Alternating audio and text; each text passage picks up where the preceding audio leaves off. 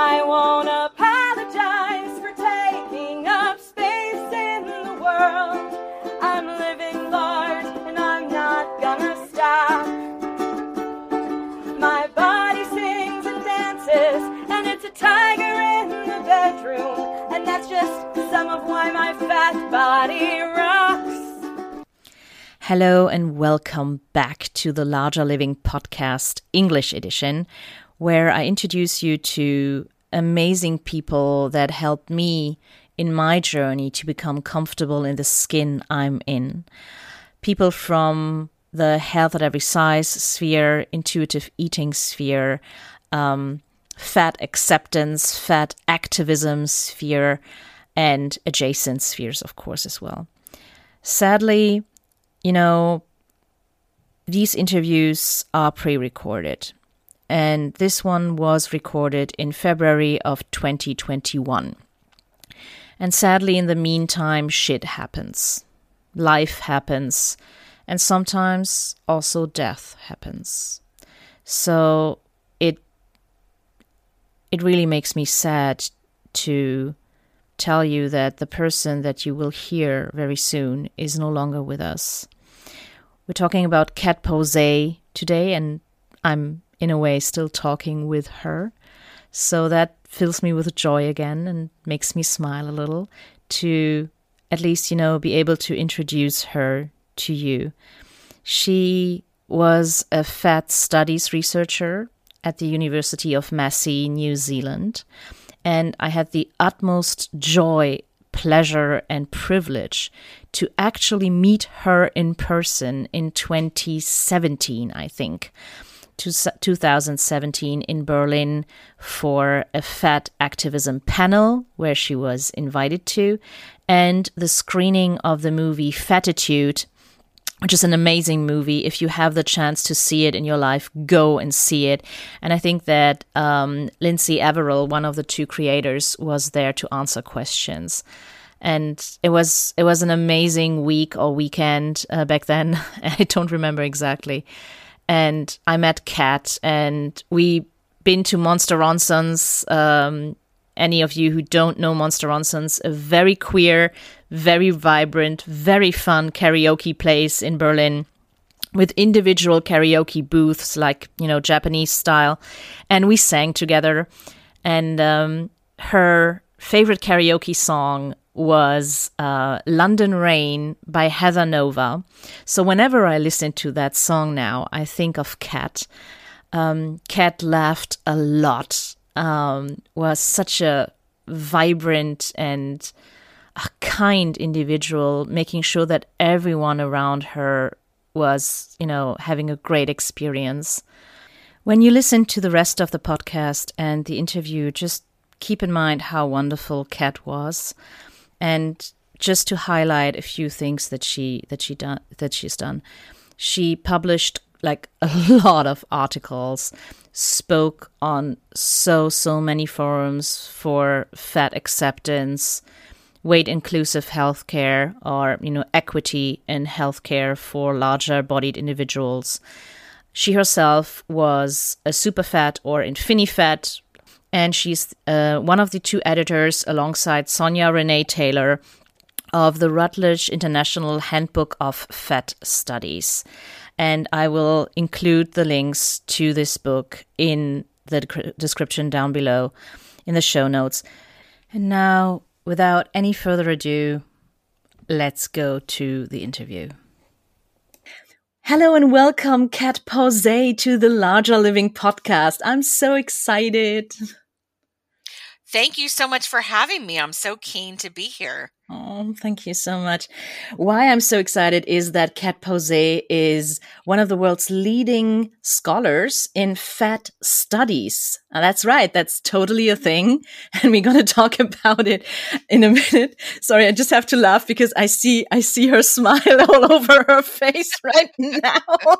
and yeah. And I very share the same, the same uh, sentiment. Um, so yeah, fat studies is totally a legit field of science and we are going to talk about it. I met her personally, or I met you personally in Berlin four years ago. We just figured out that it was during your sabbatical four years ago. We sang karaoke together. We have been to some talks together.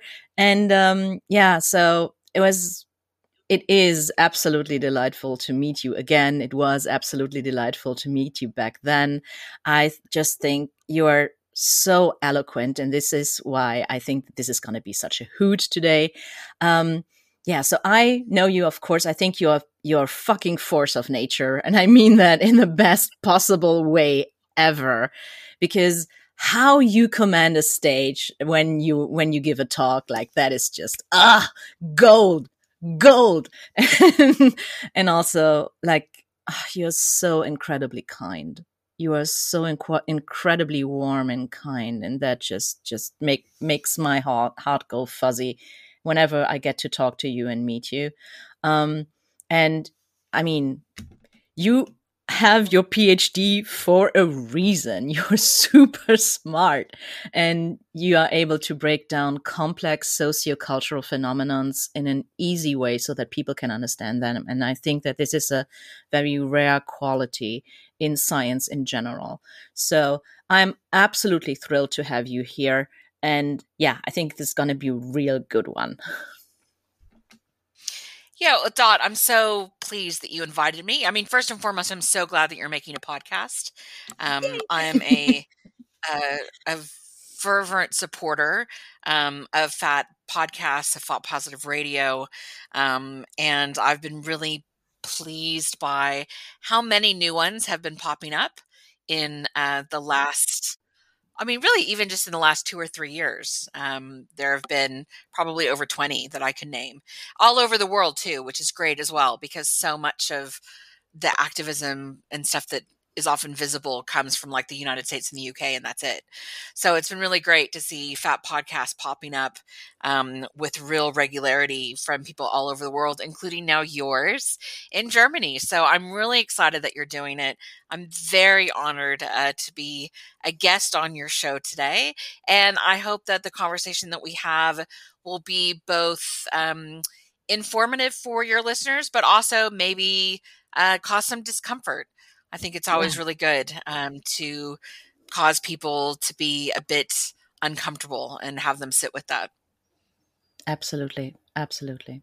And yeah, I mean, you're a podcast veteran. I forgot to mention that. I'm so sorry. Like you have your podcast, um, Friends of Marilyn for 10 years, 10 years. So, um, I'm I'm I'm not I'm not wanting to age you or age shame you or anything in that regard. That was not my intention. But you're an absolute veteran. Like you have been doing this for for a long time. You know your shit around it. You are organizing so so much, and we absolutely will talk about it. But I really think that it's most beneficial to the listeners right now to just know a little bit more about fat studies, if you don't mind, and just explain to people like what is what is fat studies even? Like what is that? Yeah i think that's actually a really good place to start because i think that a lot of people have never heard of fat studies. And i think there's a large group of the population that if you were to suggest that there's a field of scholarship called fat studies they would just kind of roll their eyes and be like oh you know like just what we need you know like one more um you know like feel good identity based politic um, kind of area of scholarship. But fat studies is a thing. Um, in its current kind of iteration, we can kind of trace it back to say it's only about maybe kind of 20, 20 or so years old. Um, but we can also point to scholars who've been doing work that we would classify as fat studies for for much longer. Um, in its really base sense, fat studies is a field about fatness. It's a field that centers fatness, it centers fat people, it centers fat bodies, um, and it does so without any kind of deficit position. And so that's one of the things that makes it quite unique from other fields like obesity studies or weight science that also study fat bodies, but do so from a deficit start um, of assuming that there's something wrong, um, something abnormal, something problematic, if you will, about fatness and fat bodies fat studies um, it really did grow out of activism. So in a lot of ways it's very similar to like women's studies and queer studies and disability studies where you had scholars from a lot of uh, different home disciplines who were active in activism and political activism around those topics and finding that they were bringing more and more of that into their scholarship and mm. wanting to build up a literature that could contradict kind of the quote unquote like what everybody knows about you know that that population that that group of the population um and so like those disciplines it is interdisciplinary so people who study fat studies and who engage in the scholarship come from a range of, of host disciplines from the social sciences, the physical sciences, health, medicine, law, uh, humanities. Uh, you know, there really is no limit um, to the way that that people can come into the field. Yeah, so I think that's a, a, a nice overall picture uh, of what it means when we talk about fat studies as a field. Yeah, yeah. It's more than just a few angry fat people coming together and demanding equal rights. That's way more than that. yeah, and I mean, I have to say, um, I think I think one of the things, and I, I argued this in my work, that one of the ways that fat studies as an academic discipline is differentiated from other disciplines that do study fatness is the fact that there is a liberatory underpinning. Fat study scholarship is underpinned in part by the desire for fat liberation. I think it's useful and uh, for the scholarships and the scholars to embrace that. I, I don't think there's use to those of us doing the scholarship to try to pretend uh, that that's not an aspect of what we're doing. Um, and again, there are those people that would then say, "Well, that you know that's not good science," and you know you're supposed to be apolitical and objective. And I mean, you know, certain people operating under certain paradigms, you know, might believe that that's true about knowledge and science and ontology, but uh, that doesn't float my boat, and that doesn't fit in very well with most of the other scholars, especially in critical areas that I know. Yeah, so true. I mean, if we're talking about about research, we also have to factor in who is paying for the research to begin with. That is that is just the first thing. Research in general. Also STEM STEM research. Yeah. Well, and who and what and what kind of and what kind of questions people are asking. Mm-hmm. So I mean, I think that's one of the things that people you know often kind of fail to recognize is simply by asking question A rather than question B the individual has put their own subjectivity into it. Yep. You know, so there's no such thing as a science that's completely objective. And I very much working from a, a contextual paradigm that embraces fat epistemology. I actually don't want objectivity in the kind of scholarship that I'm doing. That isn't useful for me in the kinds of questions that I'm looking at and the kinds of um, scholastic endeavors that I am uh, pursuing myself. Yeah, yeah. We talked a little bit before before we started to record that the the thing that is so important about fat studies in particular and uh, another identity led academic dis, uh, interdisciplinary work and and and and yeah just yeah research is sorry is that it just there's no use to establish a field of research that has othering at its root so you you said that you wrote a, a, great piece, and, and and I was mentioning it too. That is called "Nothing About Us Without Us." That bothers from Black history or BIPOC history, better said, uh, to include more people. Yeah, the, dis- the, the disability community mostly. That particular phrase stems from uh, disability activism. Um, I'm a have long been a, a big believer in the need for a fat epistemology um, within fat study scholarship. So, one of the, again, defining characteristics for me of fat studies as a field is that most of the literature that we have around fatness has not been produced by fat people about fat people for the needs of fat people. Yeah. Um, and usually, actually, it's been completely largely divorced from people altogether.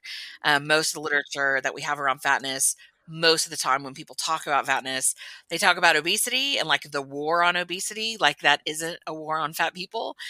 Um, and so I think, you know, embracing a fat epistemology, which is the idea that fat people are the ones that know best what it's like to live in fat bodies. They are experts on their own experiences, they are authorities um, on what it is to be fat.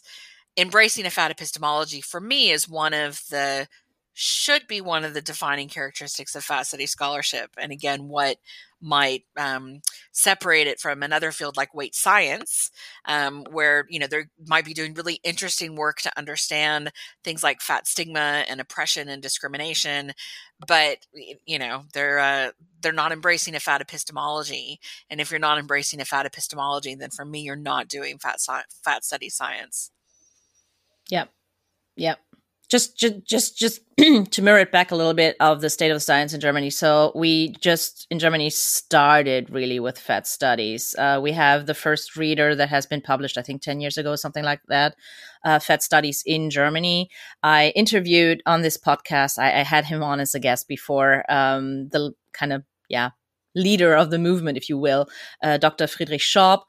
And it's so in Germany, we cannot look back upon a large history at that. So weight science is still the norm and is still what's what's been going on and not just fat studies. And I my theory on this is that Germans are just this is a podcast where you're allowed to swear and now I'm going to do it. so Germans are just we get off on titles. That's that's really how we how we do it. We we we we jack off on a good PhD. We love that shit. We love some good diplomas. We don't let anyone in who doesn't have a, a, a nice shiny piece of paper hanging on their wall behind them. That is just it's such a it's such a ex- exclusionary uh, club to to do science in general in German, and um, this is why this this whole fat epistemology. Oh, by the way, epistemology is generation of like generation of knowledge like knowledge making by the way. If you haven't if i haven't figured out that or haven't mentioned that big word to you this is what we've been talking about in the past few minutes. So yeah basically universities studies any any kind of, of of scholar scholarly field doesn't let anyone in who doesn't have at least uh, a academic bachelor's title. And that that is it. So it's silencing a lot of fat voices who very well would be very, very qualified to contribute and write something and contribute to the movement. But since they, you know, don't have academic titles, they are not quote unquote worthy. And I think that this is a problem. Yeah, I don't disagree. Um, and I, I would say to you, like, that's not a German problem. That's yeah, an academia problem. Um, of course. You know, that's, that is, that's true within academia kind of from around the world. Um, and that's one of the reasons. So, I mean, the piece that you mentioned, the Nothing About Us Without Us, um, Fat People Speak, that's a piece that I co wrote with a handful of fat activists around the world because it was for a, um, an issue of qualitative research in psychology. I think that's the name of the journal. And they had it was a special issue where they had done a special call that was specifically around kind of issues of communities often neglected. And I thought, oh, you know, talk about a community that is not only neglected by science and scholarship, but has been actively harmed. You know, you know, science has been wielded as a weapon against the fat community for forever. And so I, I wanted to write a piece about, you know, the the necessity of a fat epistemology, and I wanted to write it with activists. And so I'm particularly proud of that piece, actually, um, because yeah, it was a really great experience working with people as who, as you said, simply because they don't have PhDs attached to their names would possibly struggle to have gotten into an academic journal um, in in another in another fashion. So it was really great to work with them in that, and I think that's something that Fat Studies as a whole is actually quite good about. And so I know that in the academic journal of Fat Studies, uh, which turns ten this year, which is very exciting. It's not uncommon for early scholars so like you know people who are still studying in school but also activists to have pieces in there the dedicated fat studies conference that i host every four years in new zealand. We always have two keynotes and one of those is always an activist. So i think fat studies um, and i can't speak for any other field about this because i don't know it really anything about any other field in the sense of how much I know about fat studies, but I, I, can say that fat studies is a really good job as a field of acknowledging the the knowledge that's created and disseminated by activists and not kind of holding a tent to say you can't come in if you don't have certain letters after your name or you haven't done a you know a certain course of study so while I agree with you, it is 100% a larger problem within academia. I'm really proud of the field that I'm in um, because I definitely see us not repeating that mistakes and not engaging in those same exclusionary tactics. Yeah, yeah, that's very well said. Very, very well said. So, I don't know. I I like to ask questions on the podcast to yeah to introduce my de- my my guests a little further. So we we now know that you are very well versed in fat studies. This is what you've been doing for such a long time. But also like who is Cat Pausé who's dr Cat Pausé who who are you?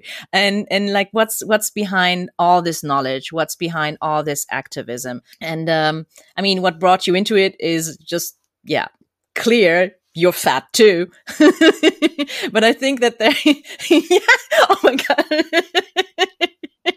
thank you. Thank you. oh, I love your humor. Um, yeah, I love your sense of humor. It's just amazing. So yeah, tell me or tell, tell the listeners a little bit more about your story, please.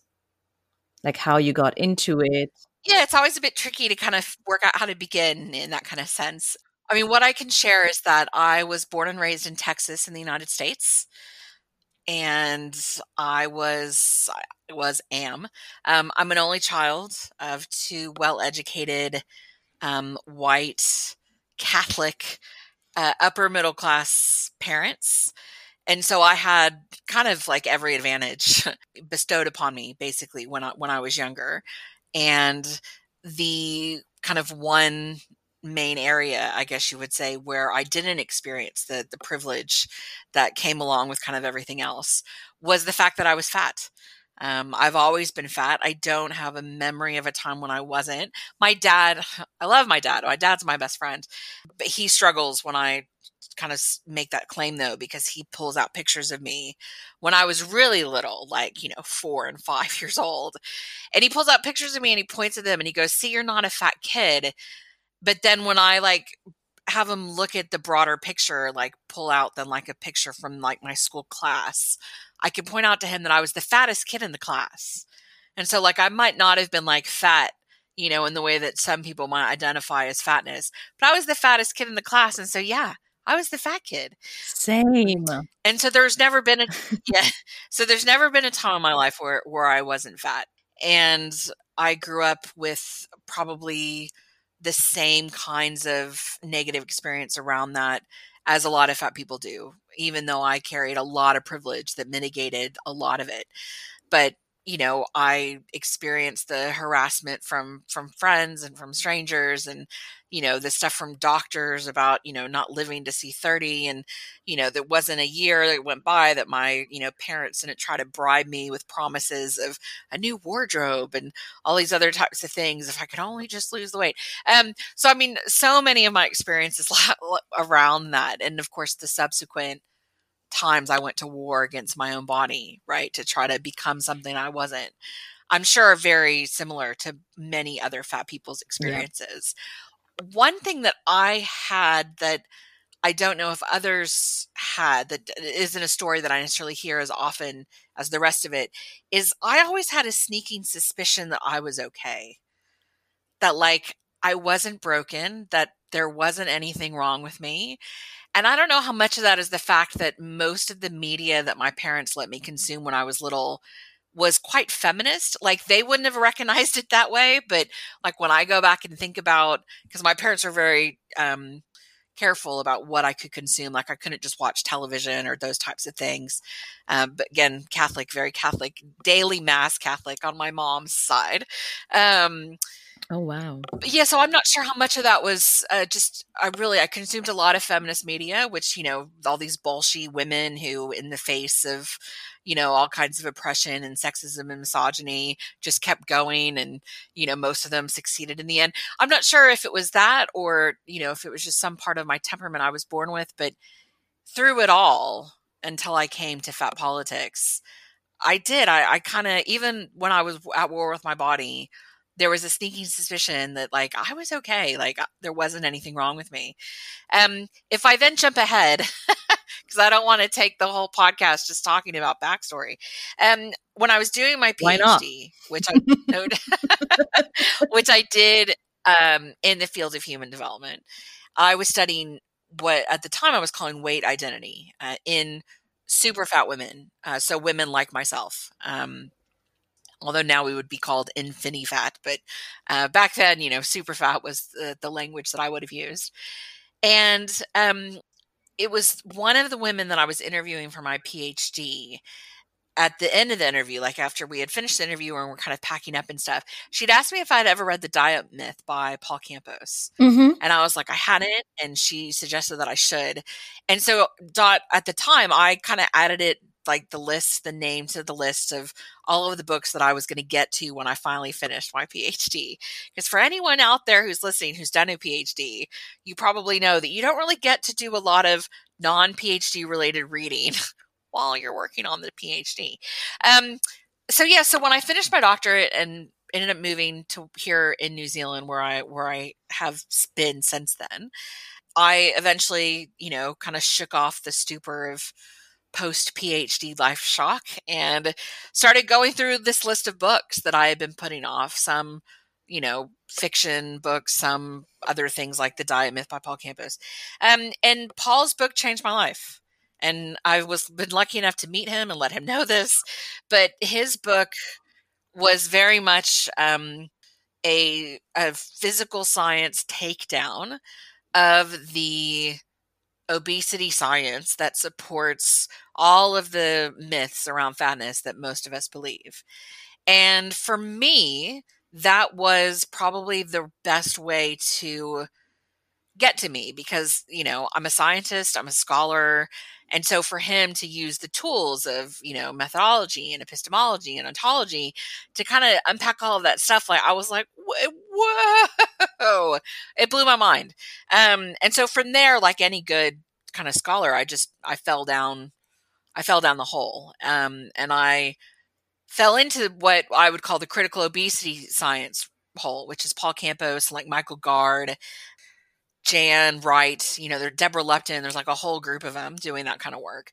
And that eventually then led me actually into fat politics um, and fat liberation. And it's, you know, been a, a whirlwind um, since then. Uh, probably two or three years into doing the activism politics stuff is when I really started shifting my frame of scholarship into the, the fat studies area. Um, and I've never looked back.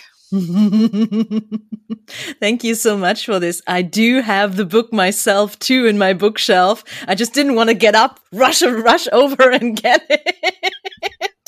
because that would take too much time off of the podcast. Yeah, it's amazing. It's, it's amazing.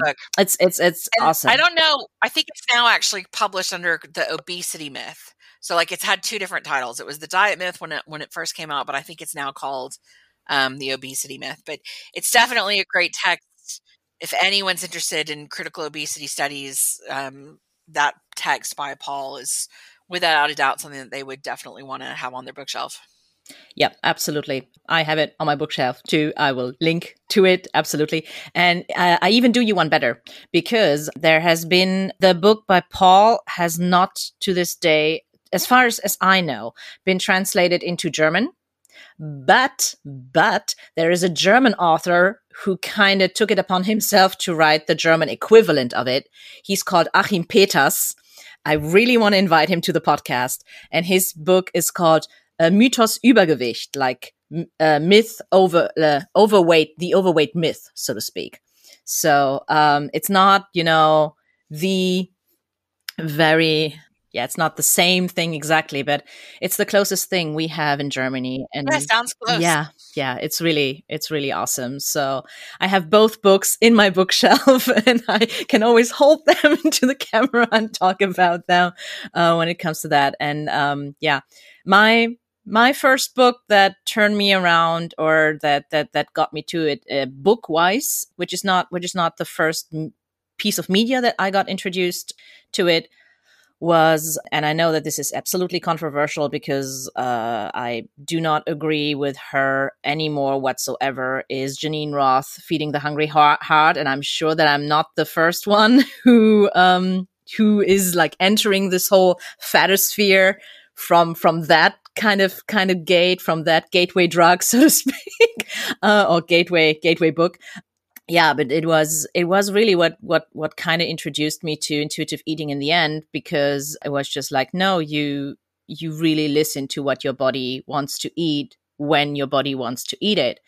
And you are looking for ways to cope with very very strong feelings. Uh, i'm not sure if i have told you this four years ago but i have bipolar disorder.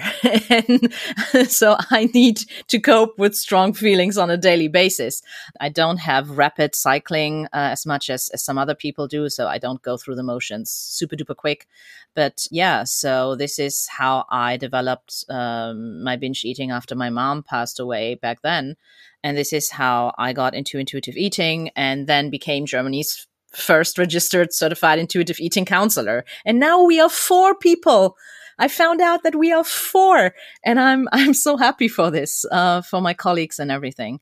But yeah, then later I got introduced to the whole fat studies bubble and this is people are researching this um very much later so this is this is my take on it this is how how how I got introduced to it, of course. So yeah, yeah, and I'm I'm so happy and and proud and and really grateful that we are both more or less part of this bigger bigger movement to tell fat people that they're okay the way they are. They don't need to change in order to be worthy because yeah, people of all shapes, sizes, colors, ability levels, ages, heights, whatever, all people on this planet have inherent worth just because they're people. Yeah, in order to uh, to to to say that out loud, e- even that I have to say that out loud, that makes me sad on the one hand, but also, yeah, empowers me because it's just like, yeah, it's it's a radical political act to say, uh, to to get up in the morning as a quote unquote deviant person which is not the norm which is not you know which is not the the ideal of a middle-aged cis white able-bodied dude middle class uh, whenever you differ from that you're you're already not not not the quote unquote norm you're not you're not the ideal it is a radical political act to get up in the morning as uh, as one of the deviants of how I like to call it like in my in my not so super duper academic terms because even though I do have an academic title, I don't like to use it that often, honestly. and to say, no, I'm okay. I'm okay the way I am.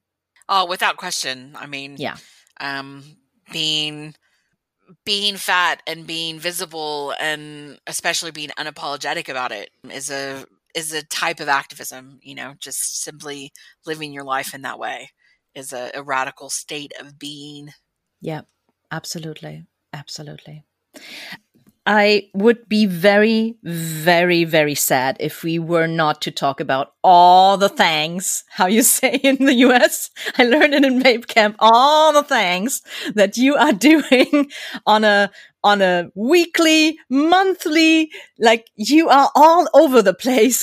And I really want to talk about it. So I stay yeah. busy. It is yeah. true. I, I keep myself busy. Yeah, absolutely. so what is it? Was it what like let us look into your calendar for a little bit. Like what are you doing? um I mean, if we talk about it the way that you kind of presented it, so um, my my my weekly foray into uh, fat activism, I do, as you kind of already mentioned actually earlier in the show, I do have a Fat Positive podcast. It's actually a radio show here in New Zealand. It's a weekly radio show on an access channel, which is like, I don't know how to explain it for an international audience. It's the AM radio, mm-hmm. like it's the radio that the government pays for. Mm-hmm. Kind of thing. So uh, it's like the community radio. I think it's phenomenal. But um, I do. I have a fat positive radio show on the Manawatu People's Radio here in Palmerston North. Um, and it's then podcast onto like Apple and Spotify and I think a few other places. And I think that's where most people listen. I don't actually think I have a large listenership here in New Zealand on the radio, although I know there are some because my show's actually been picked up by quite a few other access stations around the country. And I got feedback from one of the station managers, um, I think now two years gone by, that my show when they air it like they, they so they they air my show even though it's not you know their own person making it but they air it like saturday mornings like 4 a.m you know so i'm obviously not like a prime spot and stuff but that's fine whatever they want me is fine um but he, he was sharing with me the story that they had had some kind of technical issue over a weekend and so my show along with a lot of others and didn't end up airing. Um, and he said that they actually got a query in from a gentleman who identified himself as an as a truck driver who drove trucks overnight in the hills in that part of New Zealand who was really dismayed that my show didn't air when he normally would listen to it. And I thought, okay, you know, um, that's awesome. Um, yeah.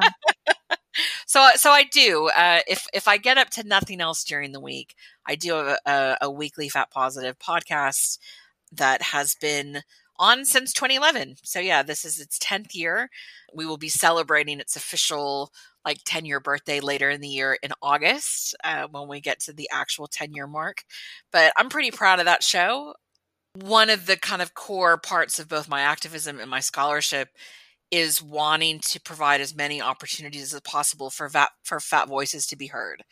Um, mm-hmm. I've already talked about, you know, how I believe in fat epistemology.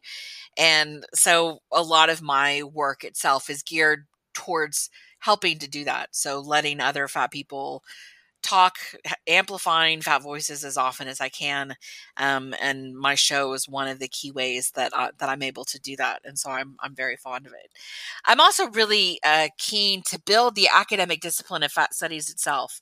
I love the fact that it's a discipline.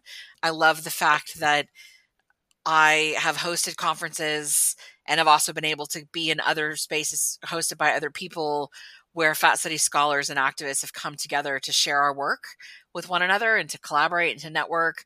I never feel more accepted than I do in those spaces mm. because I'm I'm always the fattest person in the room, even usually in, in, in fat studies and fat communities kinds of things. But it's quite often that I'm the only fat person in the room. And so, you know, there's something incredibly calming about just the kinetic nature of being in a room full of other fat people or being in a pool full of other yes. fat people at like a fat swim party. Fuck um, yes. no, no, no. Sorry, I can't That's, contain myself. No need, obviously. Um, yeah. So one of the monthly things uh, that I do is I host what I call a Fat Studies Moo. So I was trying to do a play off a MOOC, um, which is a, an English term for a massive online open course that was all the rage a you know probably 10 years ago now where Harvard and Open University in the UK they were hosting these MOOCs where people could register for free to be part of a massive class of like a thousand people to learn a topic from like an expert who was a great teacher. Um, so the idea with the Moo, which is kind of like the MOOC, um, I wanted to provide an opportunity for fat studies scholars or people who wanted to learn more about fat studies to come together because we don't have any other official structure within academia. You cannot study fat studies anywhere in the world. You can't get a qualification in fat studies anywhere in the world. There are a few actual classes that do exist. Um, Oregon State University has actually had a fat studies course that's been on the books uh, for over a decade, which is amazing. There have been a lot of courses that have come and gone. So, like Samantha Murray in Australia you know offered one for a time um, i know that there used to be one up in the uk i know currently like caleb luna is teaching one in california like so there's been you know kind of a handful of like if you're lucky and you happen to be in that right place at the right time but there's still no qualification you can't get a bachelor's degree or a master's degree or a phd in fat studies and so the Fat Studies Moo idea is it's a, a two hour discrete event. So they're not necessarily connected. It's not like if you have to sign up for like a whole year. But each Moo is a different topic. And within that topic, there's a guest scholar who has been invited in specifically because they're an expert in in that topic if you would. The people that are going to that register to attend they basically like agree that they're going to read stuff ahead of time that there's like assigned to them you know like the course materials and it's been really great. So we've had scholars from all over the world uh, stephanie von uh, Liebenstein, who I know you know, Oh yeah, yeah. She's the founder of the German Association Against the Discrimination of Weight. I have to yeah, add that. Um, so she does stuff around uh, fatness in the law. So like she came in and did a moo on that. We had uh, Laura Contrera from Argentina do a moo actually in Spanish about fat in the global south. We had George Parker do reproductive justice and Natalie Ingraham do public health. Like it's just been a really lovely mix. And as I said, people you know, I advertise them about a month ahead of time and we get a nice group of people that are keen to just learn more about this specific topic. And I like to think of them kind of as like a two hour lecture, you know, that, you know, if you were in fact going to sit in a 15 week course, if you do about a year's worth of moos, you've almost in a way, you know, kind of had that same experience. So those have been going since I started them right after I came back from my sabbatical in Europe, actually, because I met so many graduate students in Europe who were doing fat studies scholarship in the best way they could, right? So they were in like sociology programs and public health programs and humanities programs, and they had supervisors that either were doing that work as well and could properly supervise them, or they had supervisors that were willing to let them do a fat studies project and would support them as best they can and then they were augmenting with other fat studies scholars from around the world. And these students thought they were so excited and they were so keen that i thought what can i do to help provide a space for not just those students but also for myself to be able to learn more about the discipline to be able to talk to each other about things? And yeah that's where the moo that's where the moo came from this is exactly the spirit that we both share, honestly. And this is like, I love to hear those stories because I have not been going out publicly about this, but fuck it. It's my podcast. Uh, I can cry if I want to. to be like, it's my party and I can cry if I want to.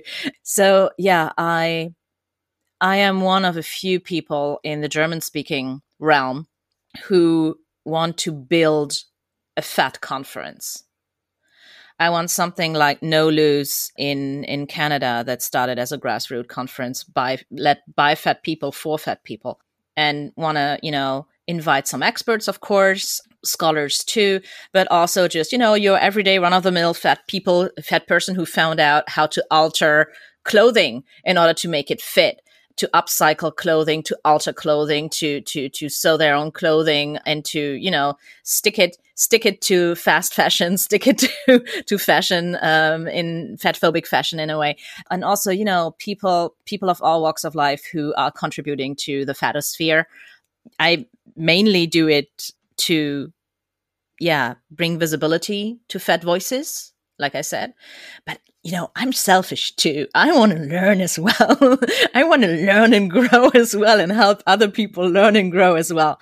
I love that about you. I think that this is such a such a beautiful spark to have in general as a person and I love that you are doing all that you can in order to provide a platform to people to, you know, it's just we live in this weird, very, very, very toxic culture, neoliberal capitalist bullshit, bullshit culture who fosters who fosters behaviors that are in ultimately just putting us down and making us miserable even more by yeah artificially enhancing some sort of some sort of competition that has never been there to begin with. So this this whole like like bitchiness this whole and and i mean bitchiness for all genders not just not just women and femmes um this whole like bitchiness and this whole just like oh no you're not you're not you don't have the title so you can't speak. Or mm, oh no honey you have just been doing that for half a year. We're not letting you in. Bullshit. I call bullshit on that and yeah so i want to i want to I want to do this. I want to see. I want to see this happen. I want to. I want to educate people. I. I want to create this beautiful, beautiful space because what you've been saying earlier that there is this this amazing kinetic energy in a room full of fat people. It's not just kinetic. It's just without even you having to say a word, you feel that there's community and it's not just bonding over shared trauma that's yeah there too of course but that is not the basis of it. It's just yeah being in this room full of people who are unapologetically themselves. That is just that is just powerful. Having a shared language um, i think is something that oftentimes yeah. it's easy to overlook how comforting that is. Kath Read who uh, some of your listeners might know as the fat heffalump from Australia, although now she lives here in New Zealand.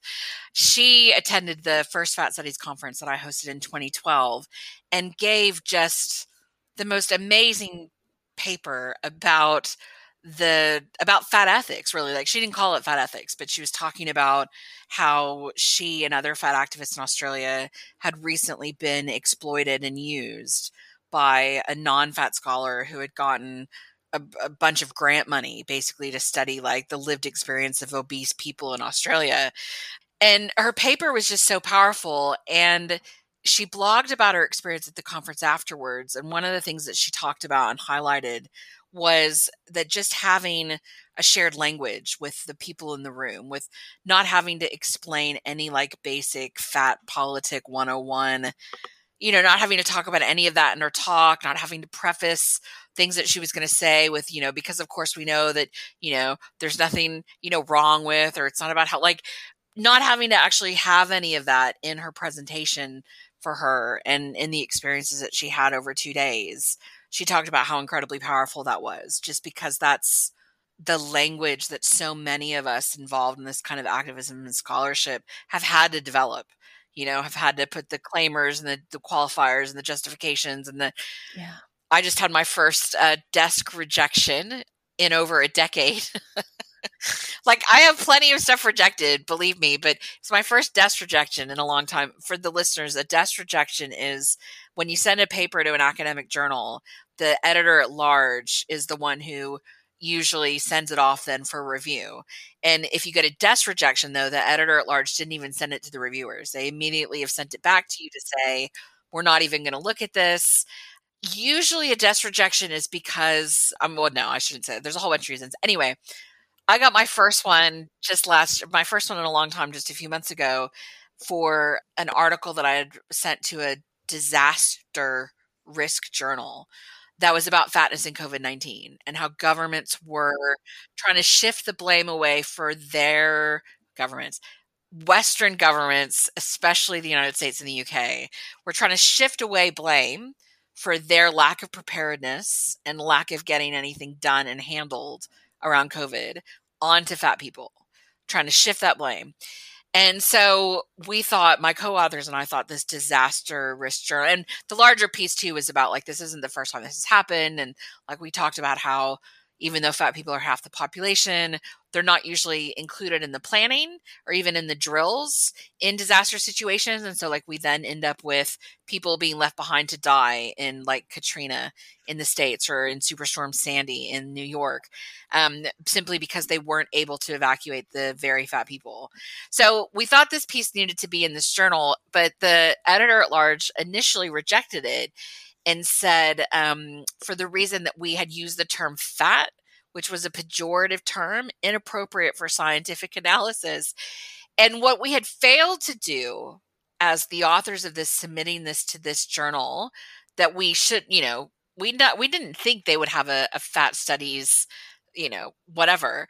But we failed to include that paragraph that you put in like the first couple of paragraphs of your piece to say, we use the term fat because this is why we object we you know reject the use of these other o words like i you know we just had forgotten to do that and you know i will i was the first author on that piece so i will take the blame for that. I've been really lucky that most of the work that i've been publishing has been in fat studies places specifically and you don't have to have that conversation in the fat studies place. You don't have to explain why you're using the term fat so yeah, I think having that shared language, not having to, um, you know, have those kinds of conversations or qualifiers or content note kinds of things are part of the real value in having those fat spaces, whether they're activist spaces, scholarship spaces, spaces of both, what have you. Yeah. So true.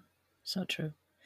I'm I'm just mindful of time, and that's a that's a totally coachy thing to say. You know, I'm mindful of time. yeah, because I'm a life coach now. We haven't seen each other in four years. Life coach, certified intuitive eating counselor. I, I feel like I want to celebrate with you. Just look how far I've come, mommy. No, validate me. No. but yeah, um, it's weird. You pick up, you pick up some, some shit that coaches say. I'm mindful of time. Um, I love that phrase. And also I trained, uh, at a British coaching school. So they all had a delightful British accent that kept me, kept me going through it and made it so much more enjoyable. So if anyone hears that and want, want to become a transformational life coach, just as I am, uh, I can wholeheartedly recommend Animas Coaching School. And I'm not affiliated with them in any way, shape or form. They don't pay me to say that. It's just that this, this experience has been delightful and I want to share it. So yeah, I'm mindful of time and I could talk to you all day. You know this. I could I could talk to you all day. I could laugh with you all day. I could sing karaoke with you all day. but I know that for me it's pretty early in the morning, for you it's pretty late at night. How can people learn more about you? How can they find you? How can they explore what you got cooking? Uh, tell me. So, um, like most of us, I have a, a, a quite large social media presence. An easy landing page for the people that aren't familiar with it is actually the About Me page. And so that's just about me forward slash and for mine it's friend of Marilyn because that is the, the name of my show, the name of my blog, uh, and whatnot. Um, I am on Twitter though, Twitter, Facebook. I have a YouTube channel. I'm on Instagram, kind of all the places that you're like quote unquote supposed to be. I'm not on TikTok. I'm not on Snapchat. Like, I'm not cool. I want to make that really clear in case any of the listeners might have been fooled into thinking I was cool. I am not cool. I am a square as they come, except I'm actually incredibly rotund and round. But yeah, so uh, you know, uh, there's like like basically if you Google my name, and especially if you like include the word fat, um, I'm pretty sure you'll you'll be able to track me down. I am very as I've already mentioned, like I am really committed to amplifying the voices of fat people and highlighting the voices of fat people and building the discipline of fat studies. So if there's anyone listening who's keen to learn more or like wants to participate in the moos, uh, if you're on Twitter, like I'm a regular participant of the hashtag fat study group. Um, so I actually just did one yesterday where like I use it for me to kind of help with the reading. So if I read an article that's relevant, I'll live tweet it as I read it um, under that hashtag.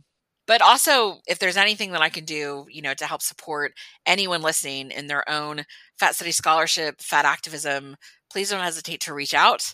Uh, I'm very much here to kind of help support as much as I can to help people maybe learn from the mistakes that I've made along the way.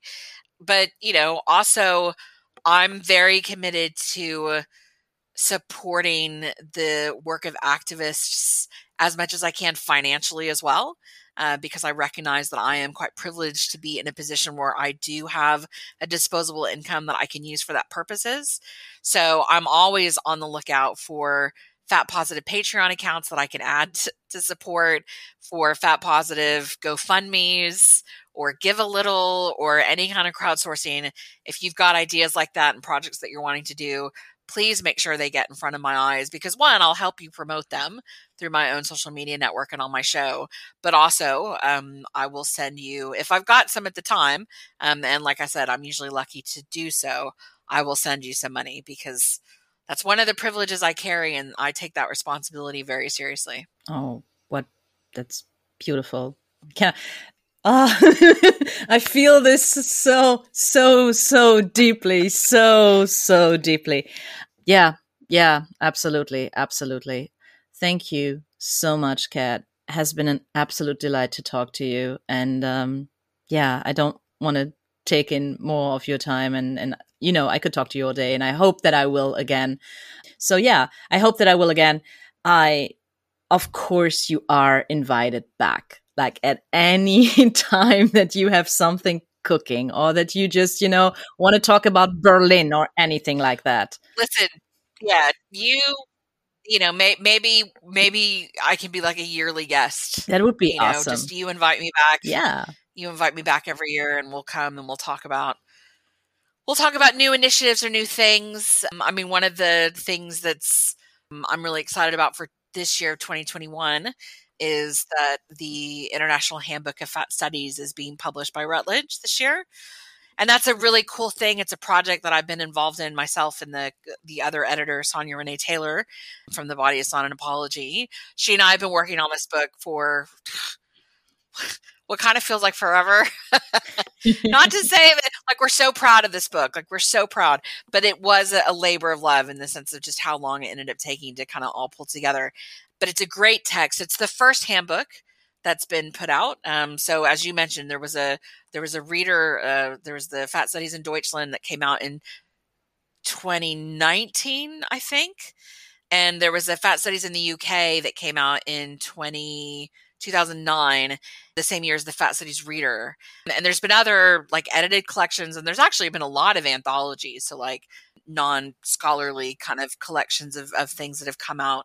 But this will be the very first handbook. So, super excited about that coming out. Very pleased and proud that it really does stick to the epistemology and the ethics that I think are really key to fat studies. So it is there are 30 authors that have contributed to this handbook and 15 of them are academics and 15 of them are activists and they range all over the world from Iceland to India to um, South Africa to China to Canada. Like, oh, I'm just so excited. Now, the thing about the handbook, though, I will say, just as we, because I know we need to wrap up, but handbooks are stupid expensive.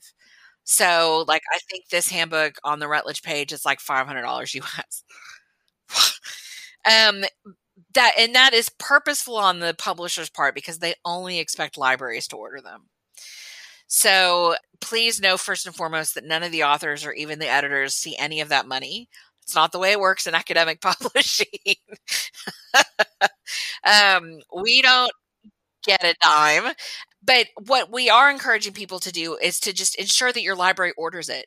So whether it's your local university library or even your local community library, please encourage them like all library most all most libraries have a, a method uh, usually online where you can request a book that they can order to have in stock that they don't already have. So we're encouraging as many people as possible to ask their libraries because we would like to see a fat studies handbook in every library in the world. And yeah so pretty excited about that. Yeah yeah yeah this is so awesome. This is this is so so so so so awesome. And yes spoiler there are pieces from contributors in germany. So just just to say it out there just to mention it out there.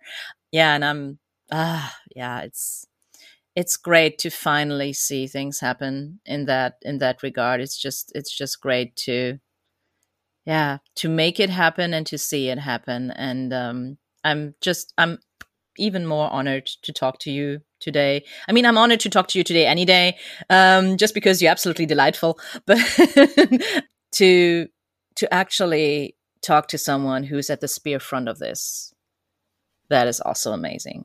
So, yeah, thank you. I mean, I, I firmly believe that the future is very fat, mm-hmm. and so I am I am very excited about what I see both in the scholarly field and also the activist field and the places that those two things intersect around fatness. I'm just I'm so excited for what the future is going to bring, both in Germany, um, also here in New Zealand, and also just around the rest of the world. So you and I have front row seats, my friend, yeah, uh, to see the fat liberation, fat liberation and process. Yep, yep, yep, yep. Ah, oh, yep. And uh, and you can you, you can be absolutely sure that we got popcorn and we got nachos and we got them snacks. and chocolate. I like a little chocolate on the side of my popcorn. Yeah. Mm-hmm. We got them all. We got them all. and we don't snack shame. So there you go. Thank you so much, Cat. And um, yeah, I really like the yearly wrap up. Let's make this a thing. Beginning of next year. Good, beginning of next Thank year, you. I will I will see and hear you again and have a lovely night, I think, back in New Zealand. Yeah. Thank you so, so much. Bye.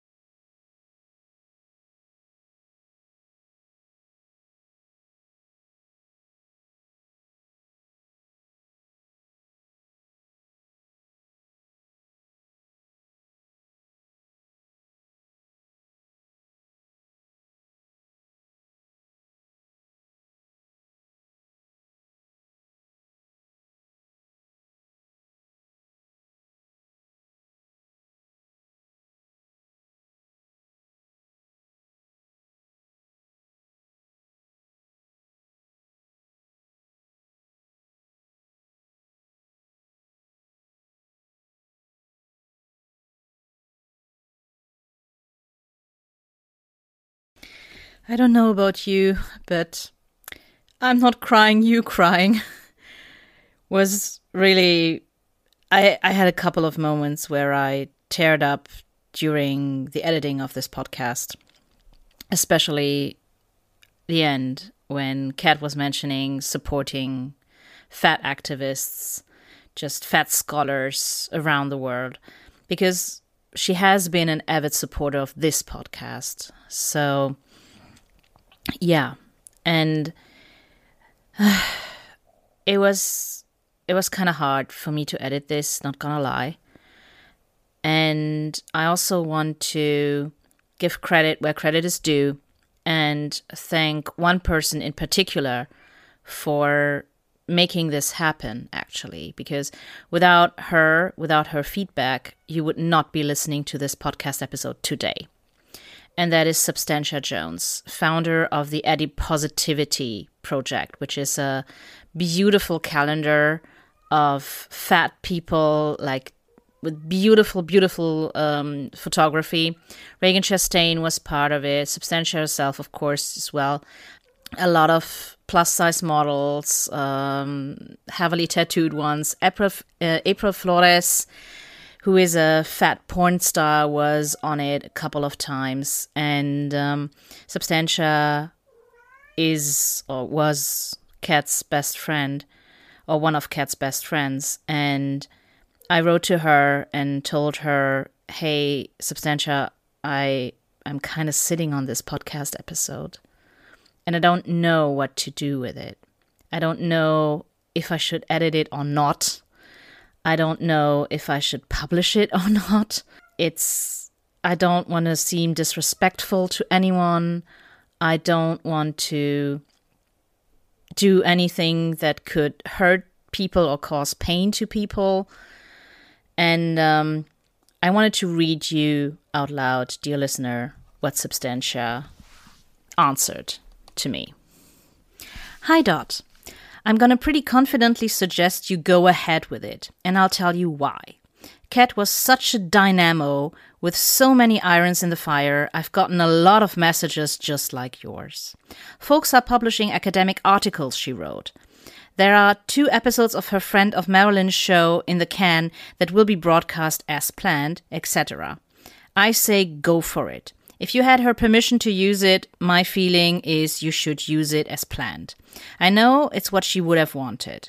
Her private funeral service was today, and the tone was one of uh, both sadness and joy, I have no doubt. Use the interview. If anybody complains, have them talk to me. So, folks, you heard it. If any of you complains about this, talk to Substantia Jones. I will link her down in the show notes for you. And um, in a way, you know, I'm smiling a little bit about this because we are keeping her alive and her memory alive by broadcasting podcasts like this one, by publishing the articles, by talking about her and her work. And and now this podcast is part of this legacy. And in a way that does indeed make me proud, proud to have known her. So, in this spirit, take care, enjoy life to the fullest, live your best fat life now do not wait for anything. Be unapologetic about your body. Because guess what? You only live once, as far as we know. Take you care. may have noticed I am large. I can't hide it. It's no secret, it's a fact. I'm technically obese. I'm wobbly, jiggly, and round in a word, quite frankly, I'm fat. The word fat can sometimes cause a bit of shock. Some people are offended, but I'm not. I've owned it I'm not afraid to say it. I'm fat, and frankly, I rock. I won't apologize for taking up space in the world. I'm living large, and I'm not gonna stop. My body sings and dances, and it's a tiger in the bedroom. And that's just some of why my fat body rocks. War on obesity's a pile of shit. They just want to sell you one more diet book. They spend $650 billion around the world, so we're at war against the way that people look. Some people want to clutch their pearls and us. They should be dieting. Dear God, what about their health? But there's no correlation between health and my appearance. So you can keep your damned opinions to yourself. I won't apologize for taking up space in the world. I'm living large and I'm not gonna stop. My body and it's a tiger in the bedroom, and that's why my fat body runs.